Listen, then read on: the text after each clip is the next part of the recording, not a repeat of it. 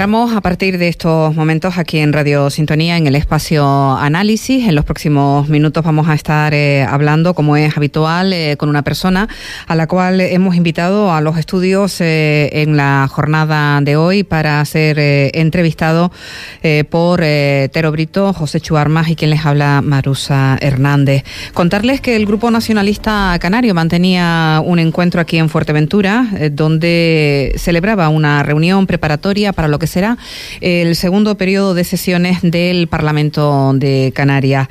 Sobre la mesa, el seguimiento al cumplimiento de la Agenda Canaria, el análisis de pactos estratégicos para el desarrollo de nuestras islas, como el de la educación y por el empleo, el pacto para mejorar la productividad en Canarias, el pacto por la inmigración en Canarias, firmado el pasado mes de octubre, o el posicionamiento con respecto a los criterios de estabilidad económica y financiera. En temas eh, concretos de la isla de Fuerteventura, el presupuesto de la comunidad autónoma para 2024, como saben, aprobado el pasado mes de diciembre, y las enmiendas presentadas por parte de los diputados y diputadas de Coalición Canaria por esta isla, que entienden desde Coalición Canaria se traduce en mejoras históricas para Fuerteventura que van a permitir solventar eh, la ineficiencia del anterior grupo de gobierno. Entre las principales actuaciones concretas de la isla, controlar y paliar la emergencia hídrica, mejorar el complejo ambiental de Surita, con el fin de optimizar la planta de residuos, la base para el helicóptero medicalizado de Fuerteventura, el CAE del Sur o la mejora de los consultorios locales en el Castillo y el Cotillo.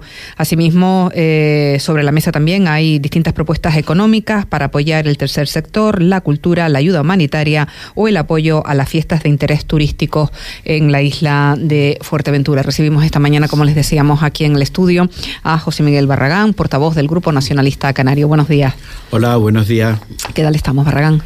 Pues ahí intentando aguantar los resfriados y y las gripes que, que, se nos están metiendo y colando por todos lados, pero mm. sí. Pueden, pueden comprobar eh, las personas que siguen esta entrevista a través de Fuerteventura Televisión o de las redes sociales que Barragán se ha venido con la bolsa de la farmacia. Correcto. bueno, pues nada, esperemos que lo pase usted lo mejor, lo mejor posible ¿eh? y sin mayor tipo de problema. A este lado de la mesa tenemos a Tero Brito. Buenos días, Tero. Buenos días. ¿Qué tal el fin de semana? Pues el fin de semana me quedé un poco maguado porque no pude, maguado de magua. Sí, ¿eh? de, pena, de, pena, Porque no pude ir a, la fiesta ahí de Santinés, en el Bello Santinés, que es mi pueblo, el Bello Santinés. Y por más exacto, Virama, ¿no? Y me gustaría haber estado por ahí un ratito, pero no, no hubo posibilidad. Pero bueno, la gente lo celebró y he visto en las redes que mucha gente por allí y, bien. Estás dándolo bien. ¿Has dicho Binamar? Virama. Ah, vi. Virama. Virama. Pensé que es, por eso morrojable, ¿no? Me extrañaba que hubiese en Fuerteventura dos eh, lugares con el mismo nombre. Aunque sí hay en Fuerteventura lugares con el mismo nombre, ¿no? Por ejemplo, Gente Muerta. Sí. Hay en muchas en muchos puntos de Fuerteventura, ¿no? Eh, gente, muerta. mira el regaño, el regaño que ha hecho aquí José Chu. Buenos días y bienvenido. Buenos días. hay Junquillo por aquí, Junquillo por allí, Junquillo. Sí, pero Gente Muerta hay, hay, hay en varios... por todos lados. Solita, No, hombre, no no, no me refiero a eso, no me refiero a eso. Habían lugares en Fuerteventura. Gente muerta. Gente muerta, sí. Eh, gente muerta. Sí, eh, yo, eh, a mí me da que está muy relacionado con las, con las épocas de hambre en Fuerteventura, donde morían los majoreros en el interior y en Antiguo, por ejemplo, antes de llegar a Antiguo por la zona de, de las llanuras eh, hay, hay un punto que es gente muerta, ¿no? Luego por la zona de Betancuria creo que también hay algún que otro punto de gente muerta, ¿no? Pero... Eso el otro día yo lo oí del otro día para acá, eso de gente muerta. No digo que no exista desde... Pero yo nunca lo había oído, lo de gente muerta, ¿no? Yo sí me lo dice mi padre que tiene 83. Sí, claro, no, si ellos lo dicen es porque... Es porque es verdad. y en esa época, pues gente muerta habría por todos lados, porque con las hambrunas se morían hasta las cabras de, hambre, coño, las cabras, el ganado. Bueno, Eh, tenemos con nosotros a José Miguel Barragán, que no sé si le, si le suena eh, lo de gente muerta, eh, Barragán. No, lo habías escuchado. Tú también eres, tú eres de costa, ¿no? sí, he oído lo de gente muerta, pero no sabía que estuviera replicado en distintos sitios de la geografía. Bueno, pues hablemos, si les parece, de, ese encuentro celebrado el pasado viernes aquí en la isla de Fuerteventura, donde ustedes hacen un preparatorio al trabajo que se va a desarrollar eh, a partir de estos momentos. Creo que ya en febrero comienzan las sesiones en el Parlamento de Canarias. No, me imagino que se trata de eh, coordinar el trabajo, eh, Barragán. Sí, efectivamente, cada seis meses, coincidiendo con cada periodo de sesiones, lo hacemos. Hacemos un análisis de contexto y de perspectiva, cómo pueden ir las cosas. analizamos también el, el, posible trabajo parlamentario. En esta ocasión hemos incorporado, porque toca en este, en este periodo de sesiones, el debate del Estado de la Nacionalidad Canaria, que será el 12, 13 y 14 de, de marzo. Y eh, también el, un poco ya es un nuevo gobierno, por lo tanto arranca ya, el gobierno aprobará en los próximos, en las próximas fechas eh, su calendario legislativo, es decir, qué leyes, qué cosas quiere cambiar, qué cosas quiere modificar o innovar eh, legislando. Y todo eso ha sido el, el análisis y también obviamente pues mm, hacemos un análisis como no podía ser de otra manera de cómo podría comportarse la, la oposición, cuáles serían sus temas. ¿eh? Eh, conociendo al enemigo. Conociendo al enemigo, al adversario en este caso. Y, y así, ese, ese es un poco el objetivo de este tipo de, de reuniones. Abrimos eh, preguntas eh, por esta parte de la mesa, Tero, eh, sí, pues vamos a ir al grano porque hay un tema que está que en los últimos días pues parece que ha generado muchas reacciones, en, sobre todo en, Gran Canaria y en Tenerife, que es el, la conexión, la célebre conexión Tarfaya-Puerto del Rosario que parece ser que Asaga, Asaja, que no lo ven. Eso va a ser una ruina para Canarias y que poco menos que se nos va a meter aquí pues una oleada de gente eh, que está en distintos puntos de Canarias, pero que vendría a Fuerteventura pues para poder viajar a, a, Marruecos, a Tarfaya. No sé cómo, cómo lo ven ustedes, José Miguel. Esa, me refiero a esa reacción de que no van a hacer la competencia con productos de la huerta, ¿no? Hombre, yo creo que la, la, reacción es desproporcionada. Primero porque eh, ni por Fuerteventura, y se supone que tampoco por los otros puertos de Canarias que hay puntos de inspección fronteriza, eh, están para eso, para hacer los controles fitosanitarios. Si falla el sistema, fallará aquí, fallará en otros sitios pero no porque no, sé, no, no creo que nadie estuviera pensando que un barco iba a venir de, de un país tercero a, en este caso, a, a, Fuerteventura sin que estuviera el PIF. Acuérdense que la otra vez tuvo que instalarse el punto de inspección fronteriza para poder hacerlo. Ahora hay que actualizarlo y mejorarlo. Segundo, eh, la posibilidad de que entre productos eh, pueden entrar por cualquier punto de la geografía peninsular o por Las Palmas o por Tenerife, ¿no? Y la pregunta que me hago yo, ¿los que van a infectar y los que van a crear plagas son solo los que van a entrar por Fuerteventura? Es decir, el resto de los productos que entran por Gran Canaria, por Tenerife, por Cádiz, por Alicante y que después nos llegan aquí como mercancía eh, en el, eh, de retorno, eso no, no infecta, no, no crea plagas. Lo que tenemos que hacer aquí y en cualquier parte de la geografía es que los puntos de inspección fronteriza funcionen de verdad para darle la mayor garantía posible a la entrada de productos. Por otra parte, ustedes imagínense, nosotros tenemos unos productos de exportación, el tomate y demás. Imagínense que ahora en la en el donde exportamos los tomates dijeran lo mismo. Oye, es que nos están trayendo tomate o plátano. Es decir, ¿qué hacen? Es decir, tiene que haber algún comercio. Y por otra parte, ten en cuenta que nosotros en Canarias, aunque eh, aspiramos a tener eh, eh, autonomía desde el punto de vista de la producción de muchos productos agrícolas, no la vamos a alcanzar. Una parte importante de la cesta de la compra se hace con productos que vienen de, de otras partes de, de España o de la península, ¿no?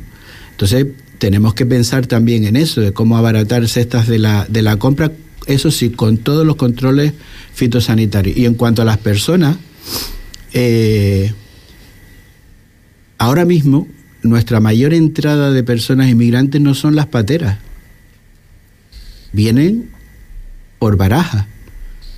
Hace escasamente cuatro días estábamos viendo que la policía culpa a la aerolínea Aymarot de estar trayendo gente, ¿no? Que viene con su permiso y después se quedan aquí.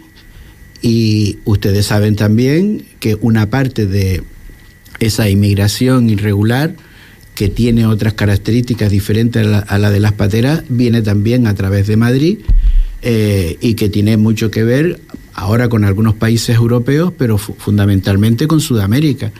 Y, y por lo tanto, rajarse las vestiduras, porque en Fuerteventura puede haber una línea que además también podrá ser una potencialidad para muchas pequeñas y medianas empresas que pueden tener una oportunidad de negocio en, un, en, un, en una zona como es el Reino de Marruecos, eh, me parece que no, no es estar a las alturas de las circunstancias. Y eso no quita para nada la preocupación que ha mostrado, a la que yo me uno también, es que los puntos de inspección fronteriza tienen que funcionar aquí y en Las Palmas y en Tenerife y en cualquier sitio donde llegue un barco de un tercer país. ¿Y entonces qué cree usted que hay detrás de ese discurso de oposición total. Bueno, yo lo de la oposición, la preocupación la entiendo. Oye, vamos a, por supuesto, faltaría más, ¿no?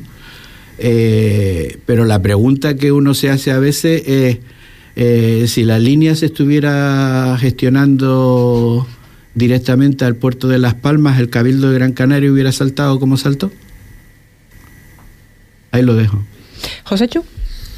No, bueno, por dar un par de puntos más, no sé, tampoco es mi, mi intención aclarar sobre esto, pero sí, efectivamente ya hay un barco de Agadir a Gran Canaria cargado de mercancía semanal y a Tenerife, en fin, el punto de inspección fronteriza está trabajando y trabaja en los productos fitosanitarios y, controla qué es lo que entra y lo que sale. Pero yo, yo soy más menos político que José Miguel. Yo creo que aquí hay un problema eh, bastante interesante para los importadores de productos hortofrutícolas que pagamos en Fuerteventura la cesta de la compra el triple de caro que en cualquier otro punto del Estado español y quieren que siga siendo así. Es mucho el dinero que hay. Hay muchos intereses económicos muy fuertes relacionados con que no llegue ninguna de estas circunstancias. Y luego el paternalismo que sigue existiendo en determinadas islas que ven a Fuerteventura como si fuéramos. Uno lo dijo, eh, lo voy a decir claro. El secretario de Asaga, de Asaja, dice que pueden entrar por la puerta trasera. La puerta trasera es Fuerteventura, no es el puerto de la luz, básicamente. Pero bueno, esto ya lo dice uno aquí en plan envenene, porque a mí me tiene envenenado este asunto. Eh, vamos a ver, yo, que he entrevistado al, secretario de Asaja ponía sobre la mesa distintas cuestiones, entre ellas que en Canarias los puntos de inspección fronteriza dejan mucho que, desear. lo dice cuando te toca Fuerteventura, lo que vaya a Las Palmas. yo digo lo que el, señor manifiesta, que eh, los puntos de inspección fronteriza eh, deja mucho que, desear y que, bueno, explicaba que cuando llega un container de cualquier punto del mundo a los puertos de la luz o al de o al de Tenerife, eh, el peligro que hay es que si hay 20 contenedores de papas, solo se inspecciona uno de los contenedores. que en el... de Asaja, que es importadora de papas. O mm. sea, que básicamente se dedican a eso. Ese es el tema. Aquí. El tema no es que les preocupe lo que pueda pasar en Fuerteventura. El tema es que su modo de haberse enriquecido durante tantos años, esto lo digo claro, y además no me importa un pimiento si se enfada nadie o no. Esto es así, Marusa. es un problema eh, económico y de, de, otras latitudes, no es el nuestro. Nosotros pagamos aquí, en cualquier supermercado yo, Yo vuelvo a insistir, es decir, eh, una cosa es que nosotros pidamos, y tiene que ser así, que los puntos de inspección fronteriza sean eficaces y funcionen al 100% bien, y otra cosa es que alegando de que los puntos de inspección fronteriza puede que no estén funcionando bien, decir, mm, eh, como ahora no quiero que funcione Fuerteventura, ahora me doy cuenta de que los puntos de inspección fronteriza no funcionan eh, bien. Les pongo otro elemento. Eh, comentaba que es fácil o quizás no tiene tanta dificultad el inspeccionar un container, pero dice, afirmaba, que bueno, es casi imposible el, inspeccionar vehículo por vehículo, camión por camión, coche por coche, lo que trae o lo que deja de, traer eh, un eh, bueno pues un, un, trayecto como el que se está planteando en esta en esta vía marítima. En el puerto de la luz también. Y en el Winter que va todos los días a la Y, y todos los productos que exportamos nosotros, lo que hay que preguntarle dice, por ejemplo, si llega un, si llega un barco cargado de plátanos a un punto de la península o en este caso a Londres, a cualquier sitio, tomate, eh, y se le pide la misma exigencia que nosotros estamos pidiendo, se hacen controles aleatorios, que para eso están los puntos de inspección fronteriza. Y le dice, no, todos los containers del barco entero, cereta por cereta, a ver si hay una mosca en uno de los tomates. Entonces los tomates se echarían a perder en el puerto y la, y la producción se perdería, ¿no? Es decir, yo creo que están, están intentando rizar el rizo, es decir, los controles son aleatorios, es imposible, como bien dice, hacer un control exhaustivo absolutamente de todo, no estamos ante un ataque terrorista que estuviéramos buscando absolutamente nada, y por lo tanto son aleatorios. Y otra cosa es que funcionen, y en eso sí que hay una coincidencia total, que funcionen eficazmente, lo mejor posible. Pero ahora podemos tener cualquier problema de una plaga en cualquier sitio y por, y por cualquier otra circunstancia, ¿no? Todos conocemos a algún amigo que ha estado por Sudamérica y ha vuelto a, a Fuerteventura y en su paso por Barajas o al llegar a Fuerteventura se han traído algunas pipas de frutas tropicales que están en Fuerteventura y están produciendo. Y nadie les preguntó, nadie detectó que estaban metiendo... Porque sepas que no lo pueden hacer, ¿eh? Sí, eh, pero vamos a verlo. Que haya, que haya fallos en los controles no quiere decir, como hay un fallo en el control, vamos a cerrar la frontera. No, eh, aquí lo que manifestaba el representante de Asaja es que ellos entienden que la línea se tiene que poner en funcionamiento, lo que no están de acuerdo con que entren productos hortofrutícolas, es lo que venía a poner sobre la mesa. Independientemente de los fallos que se pueden dar en los controles, eh, ponían también, eh, bueno, evidenciaba que es que Fuerteventura no puede hacer frente a los costes, por ejemplo, de, de, los productos que entran. es que es imposible. sí, claro. Una cosa, y el que vende neveras no querrá que entre en nevera y el que pone ordenadores tampoco. Básicamente, aquí hay instrumentos legales en, el, en la comunidad autónoma canaria que protegen determinados cultivos de la comunidad autónoma, además que están subvencionados doblemente por cabildos y por instituciones varias, y en fin, yo creo que el sector primario está bastante protegido en Canarias. Que efectivamente hay que protegerlo más, pues seguramente se podrá proteger más, digo yo. Que eso sabrá también José la... Todo esto que están diciendo, no es que no podemos, ¿qué, ¿qué coste es el que no podemos mantener? Es decir, no, es que los productos van a entrar aquí, van a coger un barco en Morrojalo y van a seguir para el resto. Y los que nos entran a nosotros eh, con ese problema también de Gran Canaria de Tenerife llegan aquí. Es decir, eh, eh, de, de, qué están hablando? Es decir, es que yo no estoy sujeto a una plaga que pueda entrar por el, por el puerto de la Luz y de Las Palmas o el de Santa Cruz de Tenerife en productos hortofrutícolas que después vienen y se desplazan a las distintas islas. Mm. Es decir, es que parece que el único problema que va a haber cuando hay una plaga es el que viene por Fuerteventura. Es decir, que entra por el Canario de Tenerife en los aviones todos los días, no. O la misma competencia, la competencia es la misma. Quiero decir, si entran de Agadir barcos al puerto de la Luz y al puerto de Tenerife, o los barcos que salen de los barcos, los camiones de Agadir a Tánger, Tánger, Algeciras, Algeciras, eh, eh, Huelva, Huelva, Fuerteventura. Mira la vuelta que da un melón para llegar en invierno a, las Islas Canarias. Y básicamente ese, eso lo que son es costes al, producto final, que al final, porque esto quien decide que entra y que no sale es Europa, no nosotros no estamos y, en ese Y después tengamos en cuenta otra cosa. Es decir, ya veremos, es decir, ahora estamos creando el transporte. Es decir, que haya una línea que favorezca a ambas partes. Y ya veremos después si hubiera algún producto eh, eh, sanitario te pongo un ejemplo que hemos tenido recientemente a finales del año pasado. ¿Se pueden traer papas desde otras partes del mundo? Sí. ¿Vale? Hubo un problema, sea, hay un colapso y se tiene que traer las papas de otro lado. Y se trajeron papas de Egipto, de no sé dónde y demás. Eh, una cosa es que nosotros digamos, puede, puede existir que las autoridades digan, oye, hay una serie de productos eh, que se producen en Marruecos que no pueden traspasar la frontera, si no tienen cuarentena o lo que sea, ¿no? Pero ya, ya estaremos en, en ese momento a qué cosas no pueden traspasar la, la frontera, ¿no? Un animal, lo que fuera. Y eso, eso sería la segunda parte, cuando la línea empieza a circular, qué cosas pueden venir y qué cosas no pueden venir en base a los acuerdos que hay entre ambos países o porque haya un interés particular de la comunidad autónoma que determinados productos no pueden entrar. Un ejemplo. Eh, en Canarias no se pueden vender aguacates de ninguna parte del mundo, salvo que vengan envasados, es decir, en tercera línea, preparados para zumos o preparados, pero un, un aguacate natural no, se, no puede entrar porque se proteja la producción de aquí. Vamos a suponer que tuviéramos algún problema con algún producto de ese tipo, pues ya se verá y se hará la lista de cosas que pueden o no pueden acceder no solamente por Fuerteventura, sino por Fuerteventura, por Gran Canaria, por Tenerife o por cualquier isla que tenga un punto de inspección fronteriza. Eh, mm, em, ¿Qué negocios eh, podrán eh, hacer uso de esa línea Marruecos-Fuerteventura? ¿Para qué se piensa esa línea, Barragán?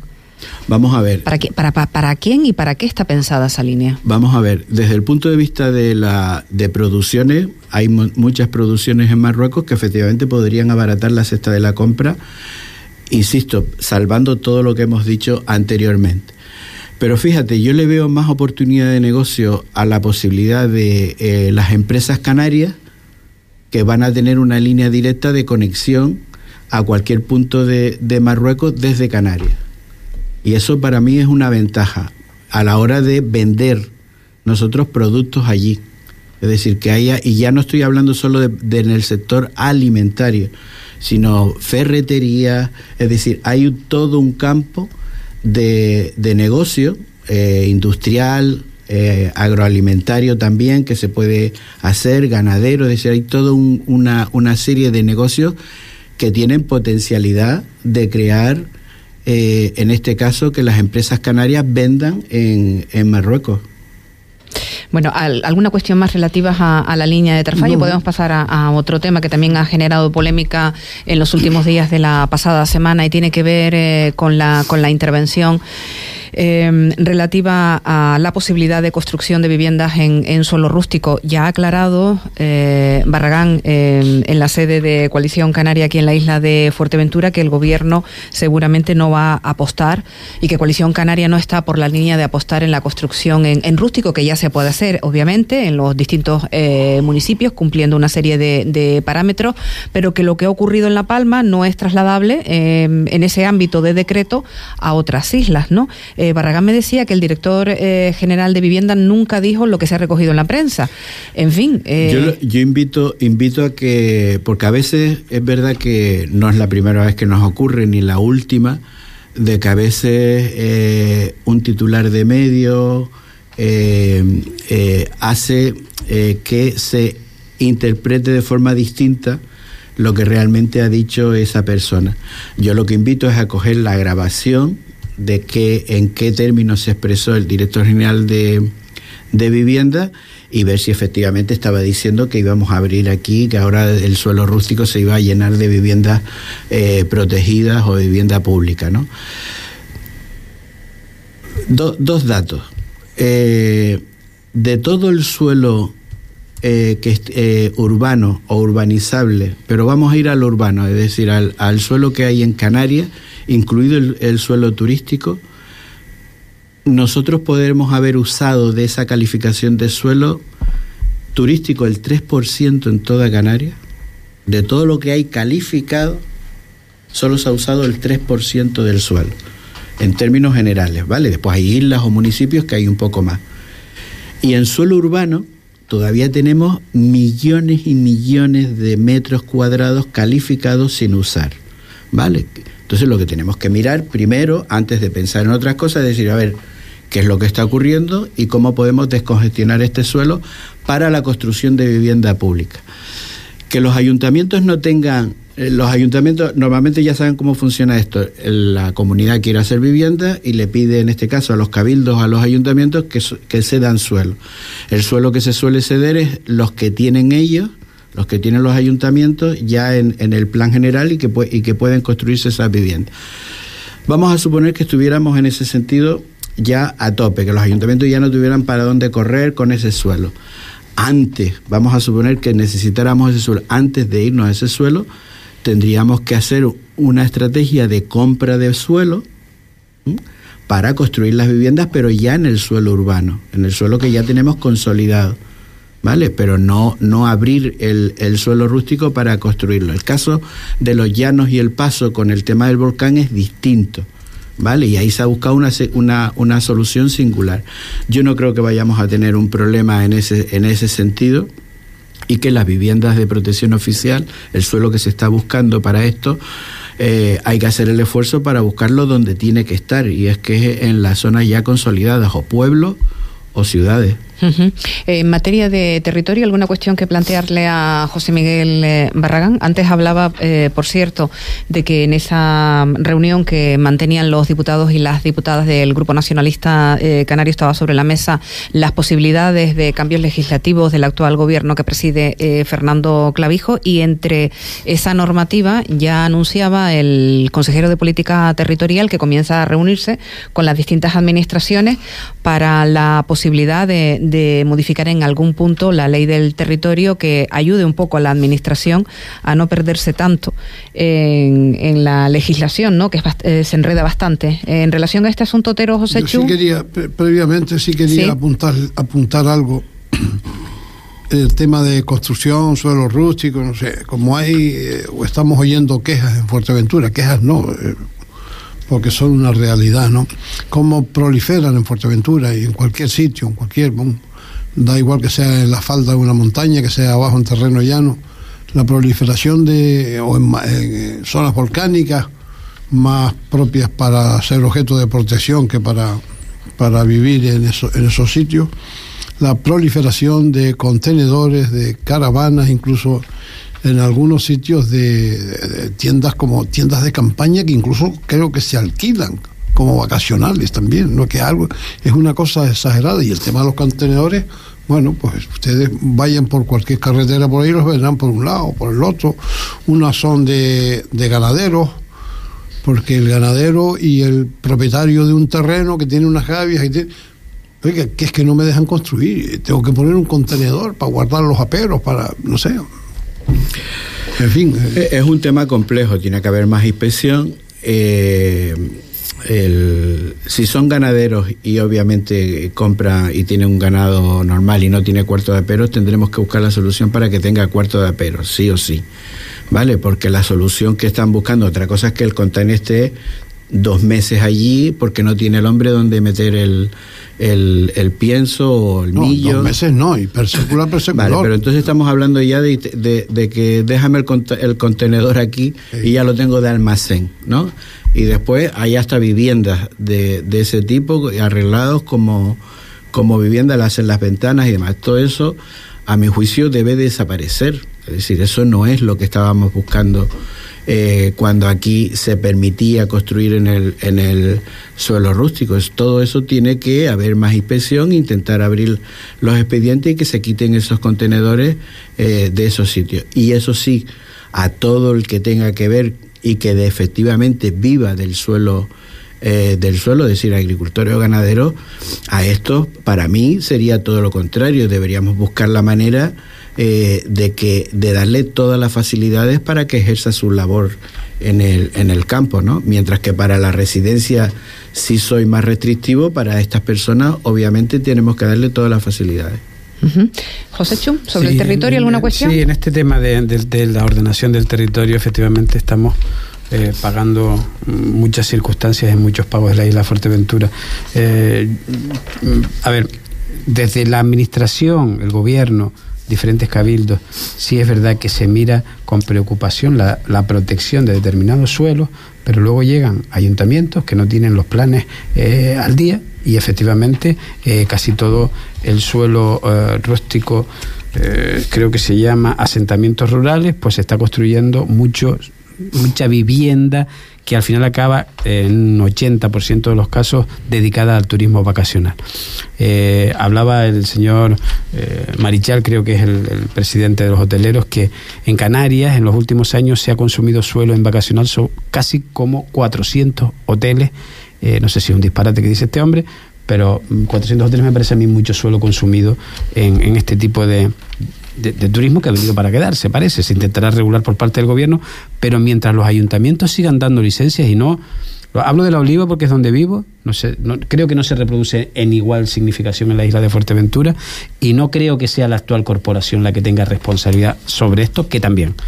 Esta, la anterior, la anterior, la anterior. No hay eh, un plan de ordenación municipal, se mete en la gaveta cada año y efectivamente esto propicia que cualquiera que vaya a pedir una licencia, pues se se den su licencia y al final ni se sepa si es para uso residencial propio.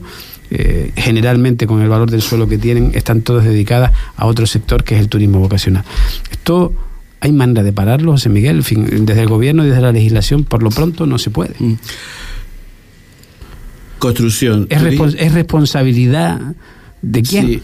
Vamos a ver, tú acabas de comentar, vamos a quitar las que son ilegales. Es decir, no, no, no, hablo de legales. Hablo de legales. Vale la legal, tal y como tenemos la legislación actualmente, tú, tú una, una propiedad tuya. Eh, pero yo me refiero al, uso del suelo por parte de los ayuntamientos. Tanta, tanta, tanta licencia ha de darse sin servicio, porque hay que recordar que zonas como las áreas, pues no tienen, si tiene, no, tienen, no tienen ni, por eso, por eso saneamiento. por eso te dije que si eran legales o no. Si son legales, son legales. Y entonces el ayuntamiento tendrá que buscar una, una razón para decir que este señor no tiene derecho a una licencia. Si, si es legal que se la dé. El plan, el plan, general tendrá que ordenar el suelo en, esa zona. Pero se supone que si la están dando es porque la están dando de acuerdo al planeamiento. Es decir, el planeamiento hace 30 años. Da igual, el que está en vigor. El que está en vigor. Otra cosa es que tú digas, oye, deberían revisarlo, deberían tal, vale. Pero en principio esa licencia y siguiendo con el problema que acabas de comentar, con la secuencia del problema, una vez que esa persona tiene la vivienda, ¿vale? No hay nada en la ley que le diga, dice, no, esa vivienda no la puedes dedicar, no la puedes ni alquilar o no la puedes dedicar a otra cuestión. Eso no está regularizado. Es decir, el señor la puede alquilar o la puede alquilar como vivienda vacacional.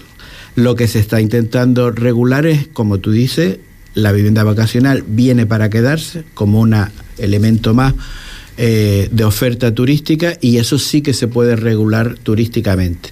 Y la cuestión es, el gobierno tiene el compromiso de eh, poner sobre la mesa una propuesta de regulación y eh, de regular la actividad, la, actividad. Y después tenemos el otro problema que se ocasiona ya no en el suelo rústico, pero sí en las ciudades, aunque también en el suelo rústico, que es que nos está ocasionando el problema de la falta de vivienda de alquiler para atender otros problemas como son los desplazamientos, los trabajadores que se tienen que desplazar a distintos lugares, en este caso de la geografía canaria, y que se encarecen los precios hasta 700, 800 o de ahí para arriba, si es que consigues efectivamente una, una vivienda. Y ahí eh, tendremos que actuar. Estamos viendo, no sé si lo han visto, la primera intento de regulación de los precios el gobierno también ha anunciado la posibilidad, el gobierno estatal, de hacer una ley eh, sobre lugares tensionados, es decir, sitios donde efectivamente esto ocurre. Y la primera propuesta que hemos visto sobre la mesa, la lanzaron la semana pasada, es el Ayuntamiento de Barcelona, que intenta limitar el, el precio del alquiler en algunas zonas que están tensionadas por la vivienda vacacional o por la carestía de los precios. Vamos a ver, no es fácil, no es que todo el mundo tenga la varita, no, esto se soluciona así. No es fácil, eh, pero estaremos atentos porque nosotros tenemos mucho interés en que en sitios que sí están tensionados en Canarias, sobre todo en las zonas turísticas, haya una solución. Eso, eso sería intervenir eh, en los precios, en lo que usted acaba de comentar. Sí, eh, sí eso es lo que va a hacer. Ya. Bueno, y creo que... Eso es lo que va a hacer, perdón, Cataluña, que es lo que estoy diciendo. y, eso es lo que el Estado quiere hacer con una ley de eh, para regularizar los alquileres, los precios de los mm. alquileres en, zonas tensionadas. Eso es Barcelona que lleva la delantera ahí en ese, mm.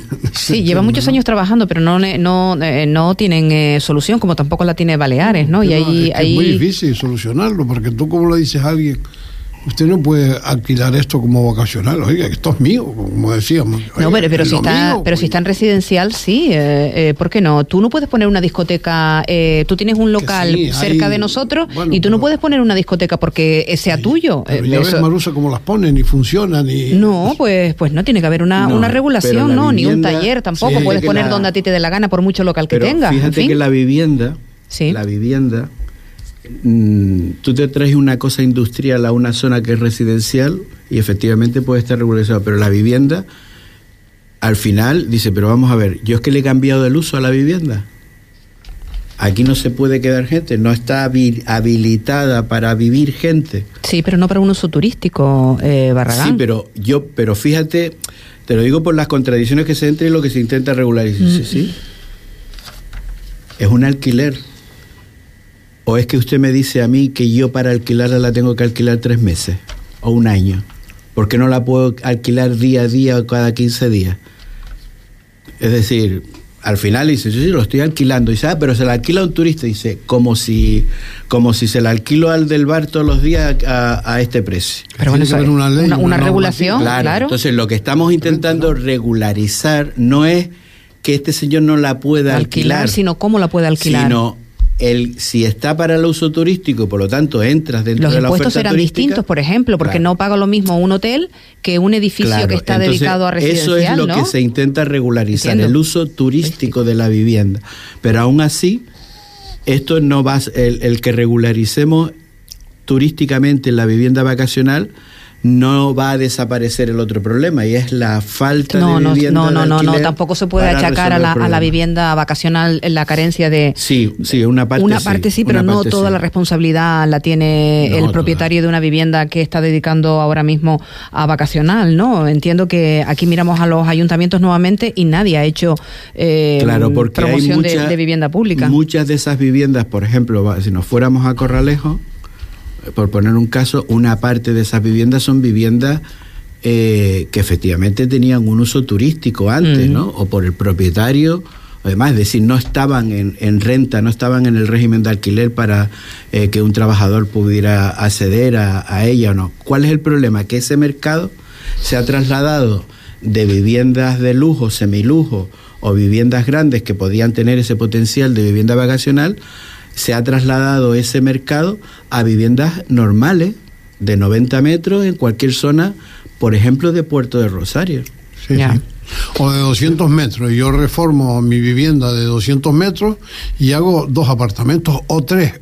Y en, algunos casos más. Y los alquilo como vacacional.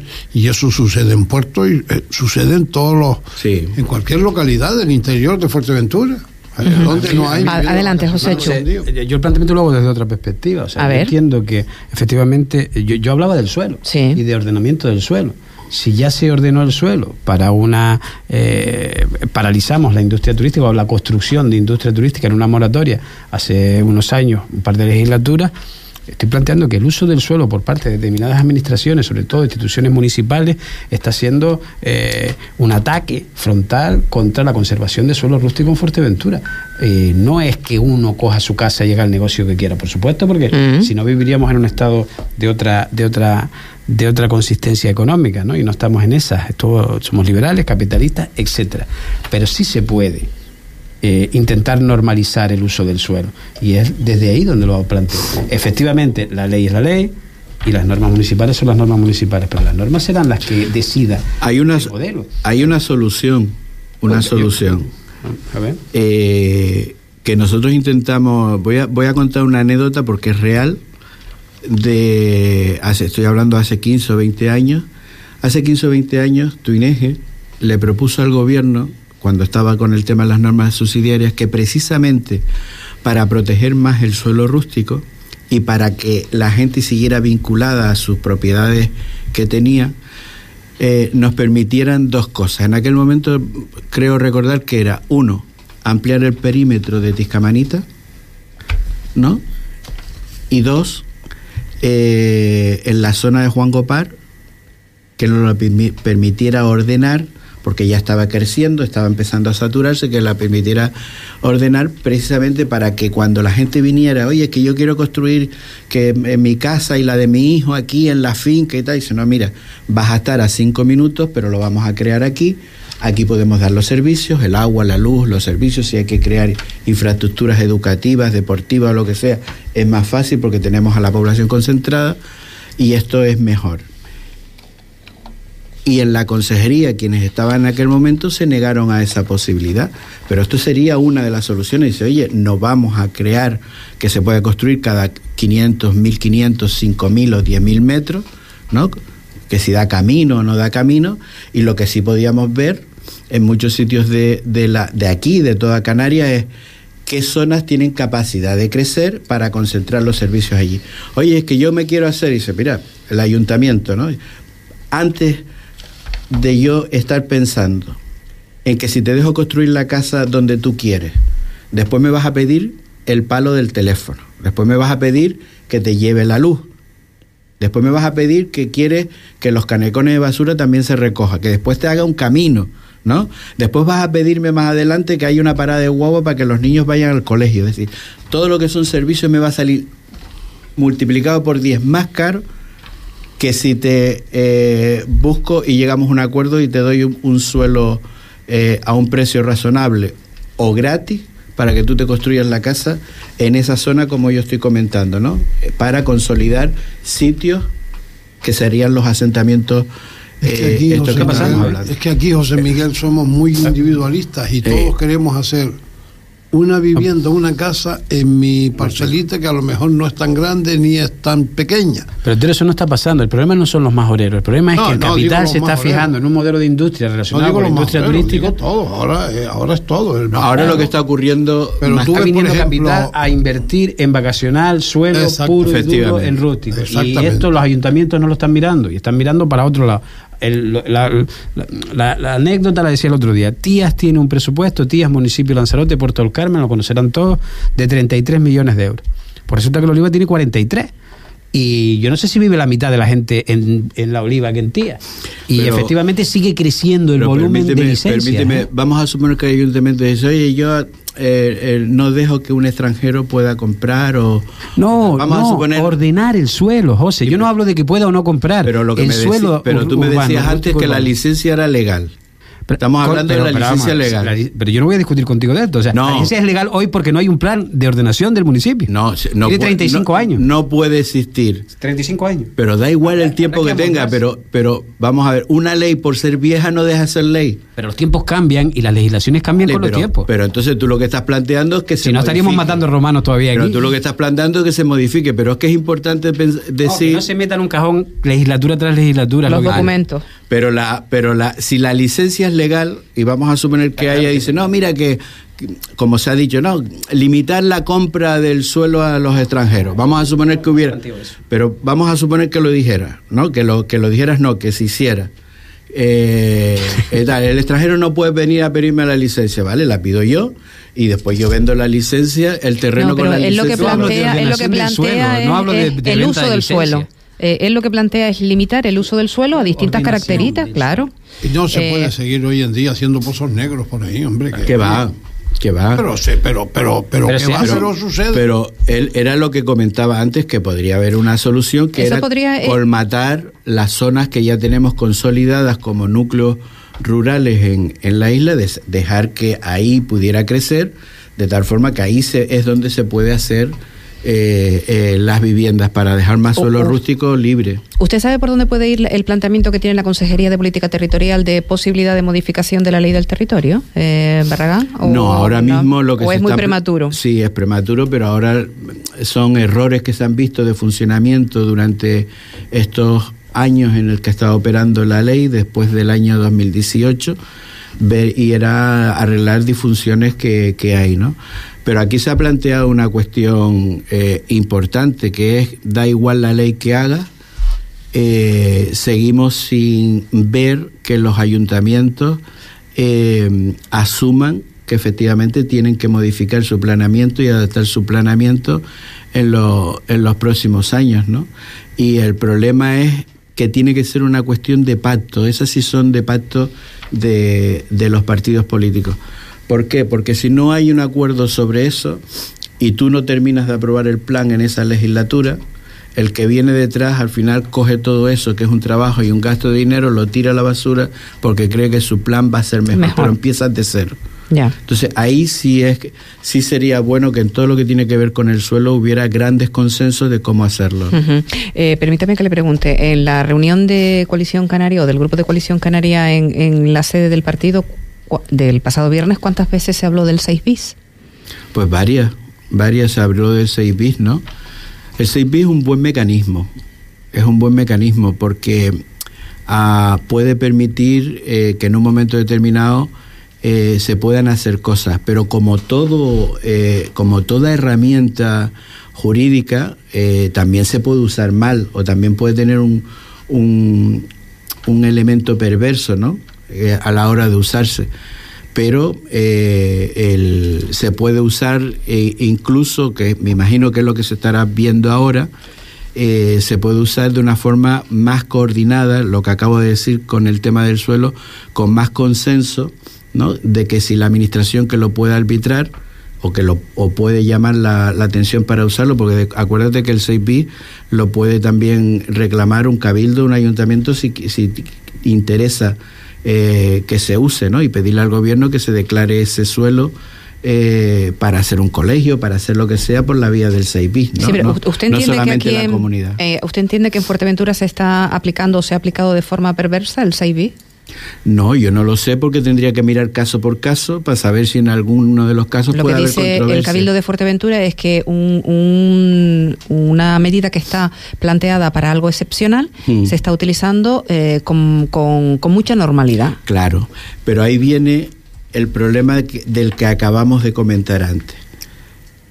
El 6 era, dice, oye, yo aplico el 6 pero tú termina tu planeamiento es decir, a las cosas. Sí, pero hay quien mantiene que, eh, aunque haya planeamiento, el 6 bis se aplica, se declara de interés, se declara de interés general y ya. Eh, claro, pues, pero, pero ¿por qué se declara el 6 bis? Eh, eh, porque hay cosas que se están intentando solucionar por el 6 bis y no están claras en el planeamiento.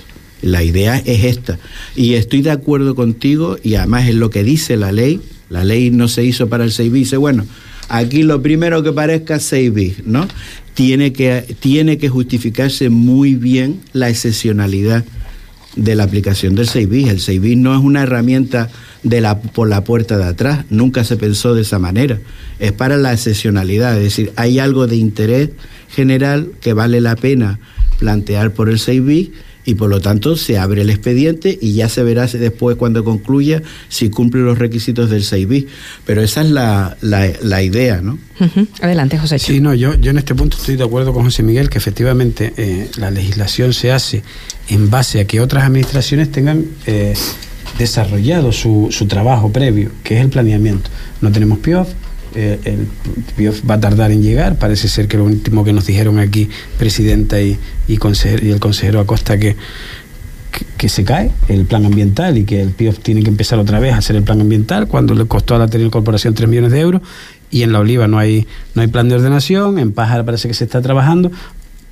Si haces una ley y en la isla no están ordenados los suelos, pues en qué punto la ley puede solucionar la problemática que hay en la isla. Y no sé, debe ser frustrante. Pero el 6 no está para solucionar la problemática ni de aquí de ningún sitio, está para actuar excepcionalmente porque en un momento determinado las administraciones consideran que efectivamente hay que aprovechar esa oportunidad de lo que sea, desde la colocación de un colegio hasta una industria o lo que fuese eh, esté el planeamiento actualizado o no esté actualizado. Vale, ahora, si el planeamiento está actualizado, se supone, o, adaptado, ¿vale? Adaptado me refiero a las nuevas realidades, esto que problemas como lo que hemos estado hablando, seguramente muchas cosas nadie estaría pensando en el 6 porque ya le ha dado la solución el ayuntamiento de turno o ya le ha dado la solución el planeamiento insular de cómo lo quiere hacer, ¿no? Pero eso tiene que, hacer, tiene que, ser así, ¿no? Porque date cuenta que el 6 bis levanta planeamiento. Claro, por mucho que haya. Por mucho que esté el documento. Sí, pero si tú quieres poner un colegio y tienes suelo dotacional para ah, eso es otra ya cosa. no tienes que usar el 6 b porque realmente sí, que lo tengo sí, aquí. Sí, claro, eso, eso, me esta locura Efectivamente, por eso digo que las dos cosas las dos cosas van de la de la mm. mano, ¿no? Tenemos que terminar. Eh, me gustaría preguntarle Barragán por qué en esta legislatura cree usted que vamos a tener en Fuerteventura el CAE y por qué cree usted que en esta legislatura vamos a tener la base del helicóptero medicalizado en el Hospital General. En comparación con otras legislaturas, claro. pues, pues, lo digo yo porque lo llevamos pidiendo o se lleva planteando aquí. Bueno, porque ahora, primero porque hemos presentado una enmienda y está aprobada de 3.800.000 euros para el helicóptero y por si acaso alguien viera, pusieron el helicóptero y no pusieron el dinero para el personal y 500.000 euros para el personal. Ahora, la fase siguiente es que el gobierno, una vez que se abra el presupuesto, el 20 y pico, mm. el Servicio Canario de, de Salud transferirá esos recursos a la empresa que gestiona el helicóptero. Habrá que ver que espero que no, que no sea por un contrato nuevo, sino que sea por una ampliación de servicios a la empresa que ya gestiona los helicópteros medicalizados en, en, Canarias y que por lo tanto lo que tarde en formarse el programa, lo que tarde en traer esa, ese helicóptero y demás, y este, por eso creo que efectivamente está, ¿no? Y en el CAE porque es una prioridad que hay que, el CAE te refieres sí, del sí, sur, sí, sí, del sur. Yo creo que Aquel que se pasaron cuatro años peleándose si iban a la Lajita o en Hombre, parece que ya hay un sitio más o menos de, de ubicación para, para, hacerlo y yo creo que sí, que este año el, el CAE eh, verá la luz. Este año no, perdón, en esta legislatura. ¿no? En, la, en este año es imposible. Ahora, el helicóptero sí yo creo que da tiempo, no por, por lo que conozco de la, del, del operativo, de cómo se podría hacer eh, debería estar el helicóptero operativo antes de finalizar el año, por supuesto. Por esta parte de la mesa, ¿alguna cuestión más que deseen plantearle a Barragán o podemos cerrar? Muchas, pero como hay que terminar porque el tiempo premio, pues...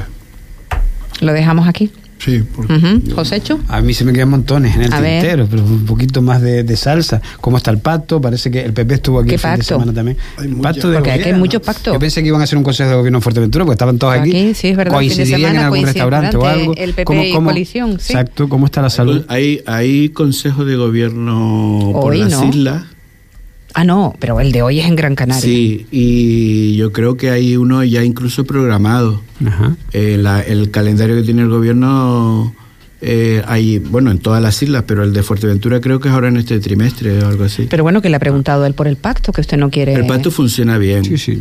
Eh, todos los pactos que tenemos, tanto con el PSOE, en los sitios donde tenemos con el PSOE y con el Partido Popular en Canarias, por ahora funcionan bien. Bueno, pues, en fin, no hay... No, se nos va el tiempo, porque si no el, día era para un poco. Tira, tira. tú tira, tú tira si quieres y después haces otro programa y, después recoge. y lo pone, lo ponen repetido. Bueno, pues le agradecemos muchísimo al, portavoz de Coalición Canaria en el, en el Parlamento, en la Cámara Regional, que haya estado con nosotros hoy en este análisis, compartiendo un rato de conversación. Ese agradecimiento también por el tiempo a nuestros compañeros. José Chu, muchísimas gracias. Hasta el próximo lunes y también al compañero Tero Brito, muchísimas gracias. Barragán, espero yo que tenga usted algún lunes eh, más libre para eh, volver a sentarnos en torno a esta mesa. Muchísimas gracias y hasta, y hasta que usted quiera. Feliz semana. Pues muy bien, muchas gracias y a seguir. Gracias.